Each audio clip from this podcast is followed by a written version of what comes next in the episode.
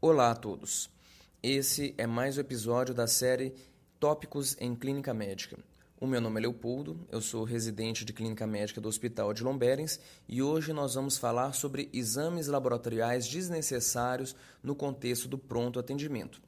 Esse tema ele é dividido em subtemas. Um deles é seriamento de troponina e marcadores de necrose miocárdica, que foi abordado em outro podcast. Hoje nós vamos falar sobre enzimas pancreáticas e exames de urina. Indo aí para o nosso primeiro tema, então, qual que é a importância da gente falar de enzimas pancreáticas no pronto atendimento? É, na suspeita de pancreatite aguda, a clínica muitas vezes não vai nos ajudar, é inespecífica e os exames de imagem só se alteram tardiamente. Então acaba que a gente depende muito das enzimas pancreáticas. As nossas opções são a milase e a lipase, e o que a gente já sabe sobre elas é que ambas têm um desempenho diagnóstico bom, mas limitado, uma sensibilidade e uma especificidade que não são tão boas assim, e que talvez a lipase seja um pouquinho melhor do que a amilase. A dúvida que fica então é: será que a amilase ela agrega valor à lipase? E o que a gente tem de evidências no momento nos mostra que não a amilase, apesar de ter um desempenho similar à lipase, ela não traz nenhuma informação que nos ajude a diagnosticar, que nos ajude a mais aí a conduzir o paciente com suspeita de pancreatite aguda. Com essas informações em mão, a recomendação que a gente traz é mantenha a mente aberta aos diagnósticos diferenciais de abdômen agudo quando você suspeitar de pancreatite aguda e, se for pedir enzimas pancreáticas, peça só lipase. Agora, falando especificamente sobre os exames de urina, a importância do tema é a importância da infecção de trato urinário, que é a infecção bacteriana mais comum aí no pronto atendimento. No nosso serviço, no Odilon Berens, Nossa Senhora Aparecida e as UPAs que ficam juntas desses hospitais, são pedidos centenas de exames aí de urina por dia, com centenas de suspeitas de infecção de trato urinário.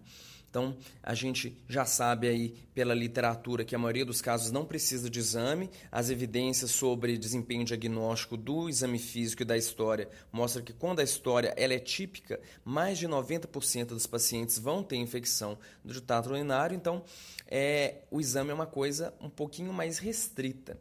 Quando a gente pedir os exames, o que a gente tem à nossa disposição é o EAS, ou urina rotina, que se divide na fita reagente e na sedimentoscopia, o grande gota e a urocultura. A fita reagente é um exame muito rápido, que demora segundos e já traz muitas informações para a gente. Vem na parte de cima aí da urina rotina, do EAS, a sedimentoscopia, por sua vez, já um exame bem mais demorado, mais complexo, examinador dependente, que demora em média aí cerca de 30 minutos e traz algumas outras informações aí além da fita. O grande gota é uma versão simplificada da sedimentoscopia, que dura aí alguns minutos, e a urocultura dura de horas até dias, mas é o nosso padrão ouro aí para o diagnóstico. A dúvida no meio disso tudo é: será que um exame só desses nos ajuda na dúvida de infecção de trato urinário? O que a gente tem de evidência mostra que a fita reagente e a sedimentoscopia têm um desempenho similar e talvez a fita seja até um pouquinho melhor para afastar a suspeita de infecção de trato urinário o que a gente vê também é que o grande gota é um exame pouquíssimo estudado. Não tem nem como a gente falar sobre qual é a acurácia, a sensibilidade, a especificidade desse exame. E a urocultura é sempre aí a grande referência, né, o grande padrão para o diagnóstico de infecção de trato urinário. Então, com essas informações todas em mão, as recomendações que a gente traz são não peça exames de urina para casos típicos ou para casos que não têm uma clínica sugestiva de infecção de trato urinário. Se houver dúvida, peça a fita reagente, que já resolve a maioria dos casos, é simples, objetiva e rápida. Se a dúvida permanecer, peça a urocultura, que é o padrão ouro de infecção de trato urinário.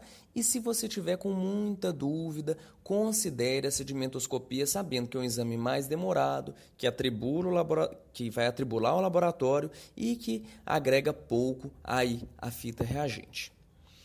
Muito bem, gente. Esse foi mais um episódio né, do Tópicos em Clínica Médica. A gente agradece a audiência de vocês e espera que vocês né, escutem os próximos episódios e aproveitem o conteúdo.